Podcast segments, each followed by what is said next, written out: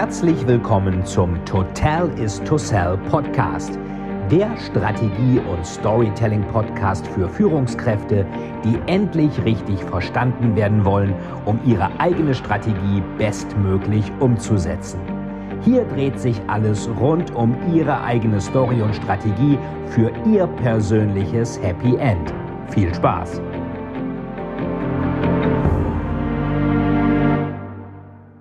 Sei vorsichtig, was du dir wünschst. Es könnte in Erfüllung gehen. Das hat mal Karl Lagerfeld gesagt, aber nicht nur Karl Lagerfeld, das sagt man eigentlich allgemein, äh, wenn man jetzt äh, ja, sich überlegt, will ich eigentlich das erreichen, was ich erreichen will.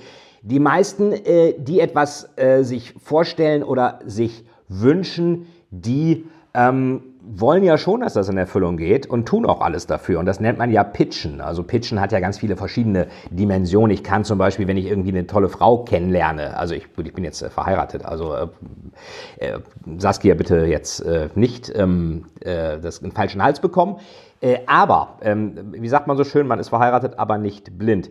Ähm, wenn ich jetzt äh, irgendjemand sagt, Mensch, die sieht toll aus oder der sieht toll aus oder wer auch immer, dann spreche ich die Person an und versuche natürlich, mich gut darzustellen. Wenn ich einen tollen Job haben will, dann versuchst du natürlich auch äh, da gut zu wirken. Wenn du jetzt zum Beispiel ähm, ein Startup hast, das willst du mit Gewinn verkaufen, versuchst du natürlich auch das Startup gut zu pitchen. Pitch heißt ja immer, ich versuche ähm, irgendetwas in kürzester Zeit gut zu verkaufen und zu positionieren. Und ich möchte euch einfach heute ähm, ja nochmal ein paar essentielle Weisheiten hier aus meinem Buch Der Weiße Hai im Weltraum Storytelling für Manager vorstellen. Denn äh, da gibt es ein Kapitel, äh, was, wo ein paar Beispiele drin sind, was kann ich eigentlich äh, am besten äh, machen, wenn ich einen guten Pitch will, aber wie kann ich einen Pitch eigentlich auch zerstören? Ähm, es gibt sogar ein Essay dazu, Gast meiner Harvard Business Review, Kill Your Pitch. Ähm, hat wahrscheinlich jeder mal schon mal erlebt. Äh, bist in einer Situation und äh, dann fällt dir natürlich das super Gegenargument leider erst ein, wenn du das Büro wieder verlassen hast. Also insofern leider zu spät. Und ähm, jetzt sagt hier zum Beispiel jemand, äh, guck mal hier, wir haben ja eine Hochzeitswebseite in Weiß. Äh, warum? Weil das die Farbe des Brautkleides ist. Und warum äh, nicht in Rot? Ja, warum in Rot? Ja, ist doch die Farbe der Liebe. Stimmt, Sie haben recht, wir machen die Webseite in Rot. Äh, das ist so der typische Wendehals. Der geht auf alles immer ein und sagt sofort, ja stimmt, machen wir so, machen wir so, machen wir so. Was ist das, was, was, wenn du das machst, ich meine, was ist die Botschaft, die du dann sendest? Du sendest ja eigentlich die Botschaft, ähm, ich habe keinen klaren Standpunkt und wenn ich jetzt meinetwegen, du kriegst jetzt den Job beim Kunden, sollst für den irgendwas machen, dann denkt der doch sofort, äh, wenn du den Job kriegst, der macht das doch bestimmt bei anderen genauso. Der äh, äh, ändert immer seine Meinung und ich kann mich auf nichts verlassen bei dem. Ähm, äh, und äh, ich weiß überhaupt nicht, was der letztendlich da genau machen würde. So der, der, der Wendehals. Dann gibt es auch den, den, den Roboter. Ähm, der, der rattert das runter, was er mal gelernt hat. Der reagiert überhaupt nicht auf sein Gegenüber, völlig unempathisch. Geh mal in irgendeine Bank oder so. Ähm, da siehst du ganz oft, dass die eigentlich nicht mit dir reden. Die reden mit ihrem Rechner, Computer, Monitor. Warum?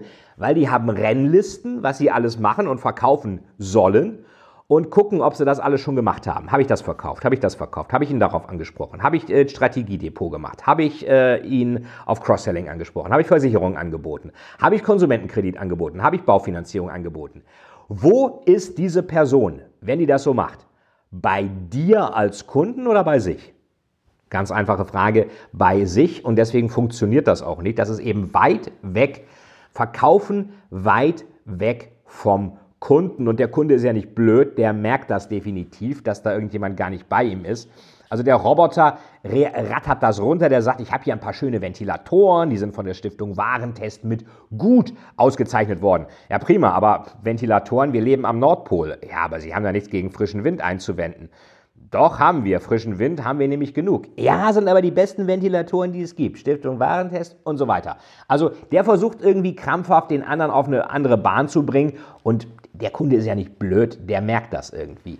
Ähm, letztens, ähm, wir sind ja umgezogen, haben was gekauft in Berlin und hatten dann, äh, das ist ja immer so, ähm, also Vorsicht, wenn, wenn ihr was kauft und äh, euch nicht mit allem auskennt, holt euch Profis. Es gibt am Bau immer irgendwas nachzubessern. Da muss man höllisch aufpassen. Das macht äh, Saskia, meine Frau, sehr gut. Ähm, aber da war das so, dass der Wasserhahn bei mir, den, äh, der ging immer von selber zu. Das war so ein Ding zum Hochmachen so und ging dann von selber zu. Ähm, und kein Problem war, den musste man also richtig krass aufdrehen, damit der oben blieb. Den konnte man nicht nur ein bisschen laufen lassen. Das ist ja so im Rahmen von Wassersparen und so eigentlich aberwitzig. Und da habe ich mal den, den, den, den Kundendienstmenschen von dem Sanitärladen gefragt, sag mal, wieso geht der denn so bescheuert, äh, wieso habt ihr das so blöd eingestellt? Er sagte, ja, das ist Absicht. Ja, wie, das ist Absicht? Warum ist das denn Absicht? Ja, wir wollen verhindern, ähm, dass der zu weit aufgedreht wird und der geht von selber wieder zu. Falls Sie vergessen, den abzustellen, stellt der sich von selber ab. Ah, da habe ich schon gedacht, was ist das denn für eine schwachsinnige Begründung? Ähm, erstmal, glaube, jeder von uns kriegt es irgendwie hin, mal den Wasserhahn auch zuzudrehen. Ähm, und äh, ich spare ja kein Wasser, wenn ich den krass aufdrehen muss. Ich habe das dann mal meinem Schwiegervater erzählt. Der hat eine Firma für äh, Wasser und Gas, also so Heizungsinstallations-, Bad und sonst was. Firma ziemlich groß, sehr erfolgreich. Er ist da auch Sachverständiger in Hamburg vor Gericht und ähm, geht aber dieses Jahr in Ruhestand. Also von daher Peinemann und Sohn heißt die Firma. Also wer da tolle Sanitäraufträge haben will, äh, beziehungsweise Aufträge nicht, äh, was erledigt haben will, der ist da, glaube ich, gut aufgehoben. Die sind aber immer ziemlich ausgebucht. Jedenfalls habe ich ihm das mal erzählt. Da sagt er auch, was für ein Scheiß. Der hat sich dann wirklich noch bei dem Deutschland-Vertriebschef beschwert, weil er den kennt, so nach dem Motto, was erzählen eure Mitarbeiter dem Kunden eigentlich für einen Stuss? Und das ist gefährlich, den Kunden für blöd halten, irgendwelche Ausreden zu generieren, wo man eh schon weiß, dass, dass, dass das kann hier so gar nicht funktionieren. Der Kunde merkt doch sofort, dass er da übers Ohr gehauen wird. Dann doch lieber ehrlich sein und sagen, sorry, mit dem Wasserhahn haben wir falsch eingestellt, machen wir gern für Sie, können wir verstehen, dass das blöd ist, soll bei uns nicht so sein, tut uns leid, haben wir jetzt erledigt, gucken Sie mal, passt es so, aber nicht ein Fehler als etwas Tolles verkaufen. Fehler machen ist okay, aber daraus dann irgendwie eine ganz tolle Botschaft zu machen, das passt irgendwie nicht so richtig. Ähm, der Drücker, das gibt es auch. Der verkauft das gleiche Paket immer und immer wieder. Und äh, wenn es Gegenargumente gibt, dann verkauft er sie einfach neu. Also der ist schon so ein bisschen flexibel. Nicht ganz so wie der Roboter, aber halt so ein Drücker ist ja, kennt ja jeder aus den Loriot-Sketchen mit den Versicherungsvertretern, Hard-Selling, Push-Verkauf. Äh, das wird oft so mit Drückern assoziiert, muss es gar nicht sein, aber es gibt ja sehr hartnäckige Verkäufer, was heutzutage eigentlich auch nicht mehr so ganz in ist. Eigentlich funktioniert das nicht mehr, weil die Leute sind natürlich, das kennst du bei dir wahrscheinlich auch, du bist durch Internet und dergleichen aufgeklärt und weißt eben auch, ähm, ja, was funktioniert und was nicht, was läuft, was sind Produktvorteile und was nicht. Der Drücker verkauft das gleiche Paket immer und immer wieder. Wenn es Gegenargumente gibt, dann verkauft er das gleiche eben neu und sagt, ich habe hier eine Pferdeversicherung für die, für Sie, also Pferdehaftpflicht. Ich habe eine Pferdeversicherung. Ich habe aber gar kein Pferd. Ah, ja, hätten Sie denn gern eins? Naja, weiß nicht, vielleicht. Pferde sind ja schöne Tiere. Sehen Sie, dann brauchen Sie jetzt schon mal proaktiv eine Pferdeversicherung. Äh, bisschen plump auch, aber viele plumpe Sachen funktionieren. Auch der alte Witz, ja, hier ist sowieso von der Schlawinia. Ich möchte der Erste sein, der Ihnen zum Geburtstag gratuliert. Ja, mein Geburtstag ist erst in sechs Monaten. Sehen Sie, bin ich also doch der Erste. So, jetzt wollen wir uns mal unterhalten. Dann gibt es noch so den Caritas-Fall. Ähm, der braucht den Job, äh, weil er, ähm, sonst geht die Welt für ihn unter, sonst ist er pleite, insolvent, tot, was auch immer. Und genau darum kriegt er den Job auch nicht, weil das, was er wie Sauerbier anpreist, nicht als erstrebenswert oder begehrenswert ist. Es wird nur das begehrt, was rar ist. Mach dich selten, dann wirst du was gelten. Es gibt von Robert Greene das schöne Buch Verführung, der hat auch das Buch Power geschrieben. Da steht drin, das, was knapp ist, wird immer begehrt. Was du ständig anpreisen musst, das ist unsexy. Natürlich musst du hartnäckig sein, an Leuten dranbleiben, aber dann überleg dir jedes Mal bei jedem neuen Kontakt, wenn du was verkaufen willst, was erzähle ich dem jetzt? Habe ich kontextorientiert was? Hat sich die Lage geändert? War weltwirtschaftlich irgendwas? Hier, jetzt gab es eine Zinssenkung, da müssen Sie die und die Kredite nehmen. Oder jetzt gab es, äh, Sie sind doch umgezogen, jetzt brauchen Sie einen automatischen Staubsauger, weil jetzt haben Sie ja Parkett, da kann der doch drauf fahren. Also schon dranbleiben, aber nicht zu pushy immer das Gleiche erzählen. Und vor allen Dingen nicht ähm, so Mitleidsnummern. Ja, ich brauche aber, sonst habe ich keine Provision für diesen Monat. Kunden, das sagt mein Freund Martin Limbeck auch immer, Kunden kaufen nur von Siegern. Die wollen den Erfolg, den du hast, den wollen die für sich auch gleich mitkaufen. Die kaufen nicht von einem Versager. Und selbst wenn du keinen Erfolg hattest, wenn du jetzt wirklich Stress hast, wenn du jetzt wirklich keine Provision, was auch immer hast, darfst du das nicht nach außen tragen. Du zeigst dann eine Rolle des, sagen wir mal, Verlierens. Und das merken die. Das ist ganz schwierig, das ist ein Riesenthema auch bei der Motivation. Wenn du mal so ein Buch liest wie äh, Think and Grow Rich von Napoleon Hill, Think and Grow Rich, ähm, da steht halt drin, du musst dir Sachen ganz genau vorstellen. Und das macht man ja in der Jahresplanung, mache ich auch immer. Also Jahresplanung, was sind die Schritte, was sind die Ziele, wie visualisiere ich dir, was, was mache ich dann? Machen viele nicht, hilft wirklich, kann ich dir nur empfehlen. Ich mache auch gern demnächst nochmal ähm, Nochmal was zu Jahresplanung machen viele. Ich glaube, da hat die Welt jetzt nicht auf mich gewartet, aber Jahresplanung ist ganz, ganz wichtig. Du musst Ziele visualisieren.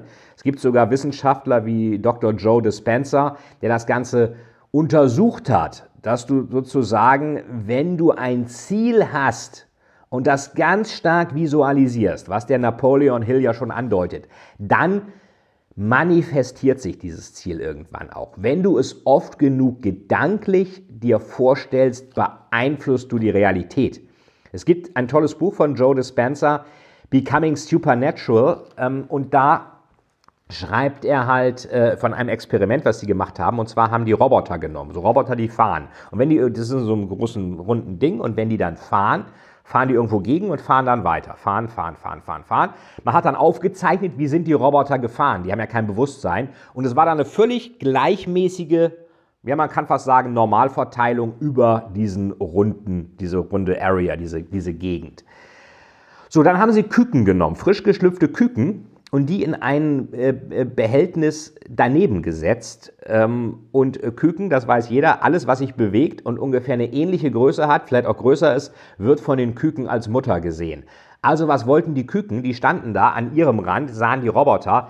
Die wollten sicherlich, dass die Roboter sich nähern, weil sie die als Mutter äh, Figuren angesehen haben. Und bei der zweiten Studie war es tatsächlich so, dass die Roboter nicht mehr normal verteilt waren, sondern wirklich näher an den Küken rumgefahren sind. Ähm, faszinierende Geschichte. Ich weiß nicht so recht, was ich davon halten soll. Wenn das wirklich so ist, wäre das ein ganz klarer Beweis dazu. Also ich glaube daran, dass man die Realität verändern kann. Wenn das wirklich so war, ist das ein ganz klarer Beweis dafür, dass ich durch meine Gedanken, durch meinen Willen, durch das, was ich mir vornehme, ein Stück weit die Realität verändere und vielleicht auch wahrscheinlich wirklich dann dranbleibe. Arnold Schwarzenegger hat das auch gemacht. Er hat sich seine großen Ziele immer an die Wand geschrieben. Ich habe das jetzt auch gemacht. Also es gibt zwei.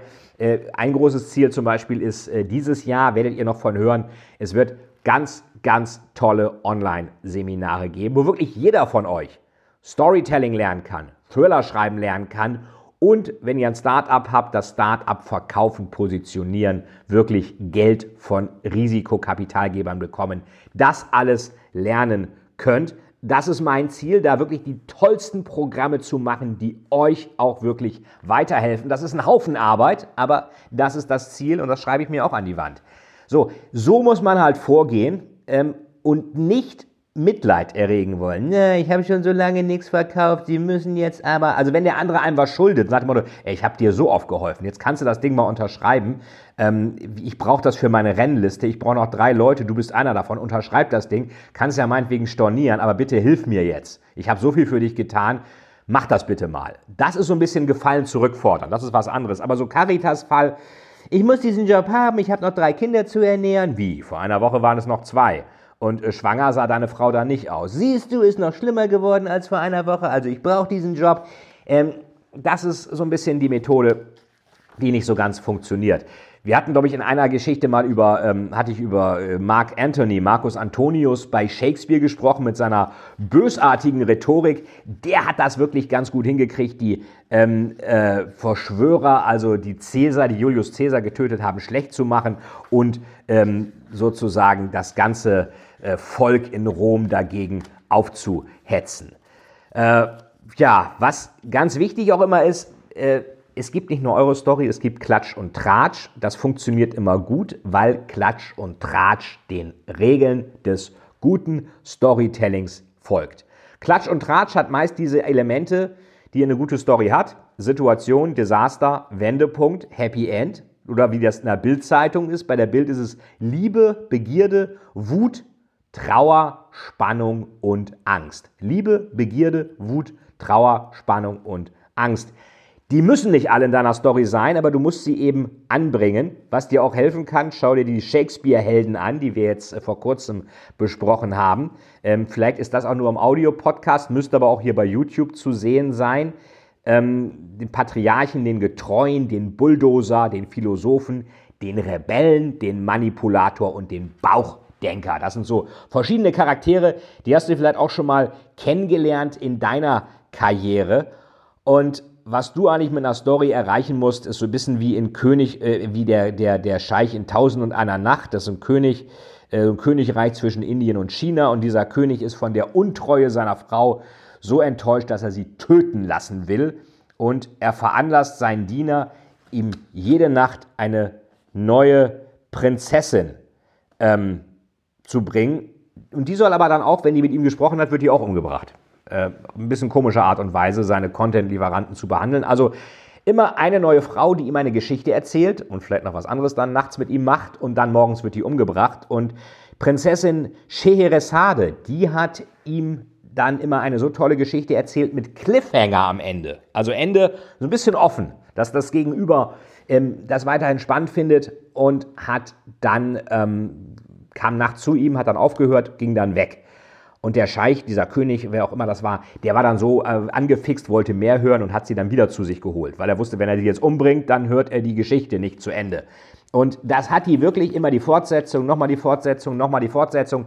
Das hat die wirklich tausend und einen Tag oder Nacht durchgehalten. Deswegen heißt das tausend und eine Nacht, Scheheresade, bis sie dann letztendlich ähm, begnadigt wurde. Und er hat sie dann, glaube ich, sogar auch, wenn ich das hier richtig noch in Erinnerung habe, geheiratet. Also, das könnt ihr euch natürlich auch hinter die äh, Ohren oder wohin auch immer schreiben. Ähm, ganz wichtig, das Ende. Anfang ist wichtig. Wie gehst du rein? Weil dann hört die Person weiter zu. Ende, wie gehst du raus? Weil das entscheidet, wie es dann weitergeht. Der Thriller-Autor und äh, Thriller-Kollege von mir, Andreas Eschbach, sagte mal, der erste Satz entscheidet, ob ich das Buch des Autoren weiterlese. Der letzte Satz entscheidet, ob ich weitere Bücher von diesem Autoren kaufe. Beim Film genauso. Der Anfang entscheidet, gucke ich weiter. Das Ende im Kino gerade. Im Kino entscheidet der Abspann, ob ich die DVD haben will. Bei euch genauso mit dem Pitch Anfang entscheidet, hört dir dein Gegenüber zu. Das Ende entscheidet, kauft der dann auch was von mir, macht der ein Projekt. Darauf muss es ausgerichtet sein. Anfang, Aufmerksamkeit generieren, Ende, Verkauf vorbereiten. Und das machen viele umgekehrt. Wenn euch das interessiert, ähm, steht hier eine Menge drin. Das ist die allererste Auflage. Da habe ich ganz viel mit auch gearbeitet und gemacht. Sind auch viele Vortragselemente drin. Viele wirkliche Cases aus meiner Beratungspraxis Der Weiße Hai im Weltraum, Storytelling für Manager. Habe ich glaube ich schon mal erzählt. Der Weiße Hai im Weltraum war der Pitch von Ridley Scott's Alien. Ähm, also wie der Weiße Hai, nur eben im Weltraum. Und es wird demnächst noch weitere Sachbücher geben. Wandel kommunizieren bei Gabal. Ganz kurz und knapp, so ein 30-Minuten-Buch. Passt in die Westentasche rein und hilft dir auch dabei, wenn du Neues im Unternehmen verankern willst. Also, wenn du einen guten Pitch machst, mach das authentisch, vernünftig, mach das nicht wehleidig, mach das nicht roboterhaft, mach das nicht drückerhaft, mach das auf den Kunden situationsbezogen. Denke dich in die Heldenreise, in die Customer Journey, in die Lebenswirklichkeit des Kunden rein und finde dann ein Problem, was er hat, wo du mit deinem Produkt, deiner Idee ansetzen kannst. Schön, dass du wieder dabei bist. Hinterlass mir gerne eine Bewertung bei iTunes oder auch schreib hier was bei Google rein in die Kommentare. Ähm, was für Pitch-Erfahrung hast du? Was funktioniert deiner Ansicht nach am besten? Und ich freue mich aufs nächste Mal. Euer Dein und euer Veit Etzold. Vielen, vielen Dank, dass Sie wieder bei dieser Folge mit dabei waren. Wenn Ihnen die Folge gefallen hat, würde es mich sehr freuen, wenn Sie mir eine Bewertung bei iTunes hinterlassen, damit ich sehen kann, ob Ihnen diese Folge geholfen hat und damit ich noch mehr Menschen bei ihrer Story unterstützen kann. Jetzt wünsche ich Ihnen noch einen erfolgreichen Tag und wir hören uns beim nächsten Mal. Ihr Veit Etzold.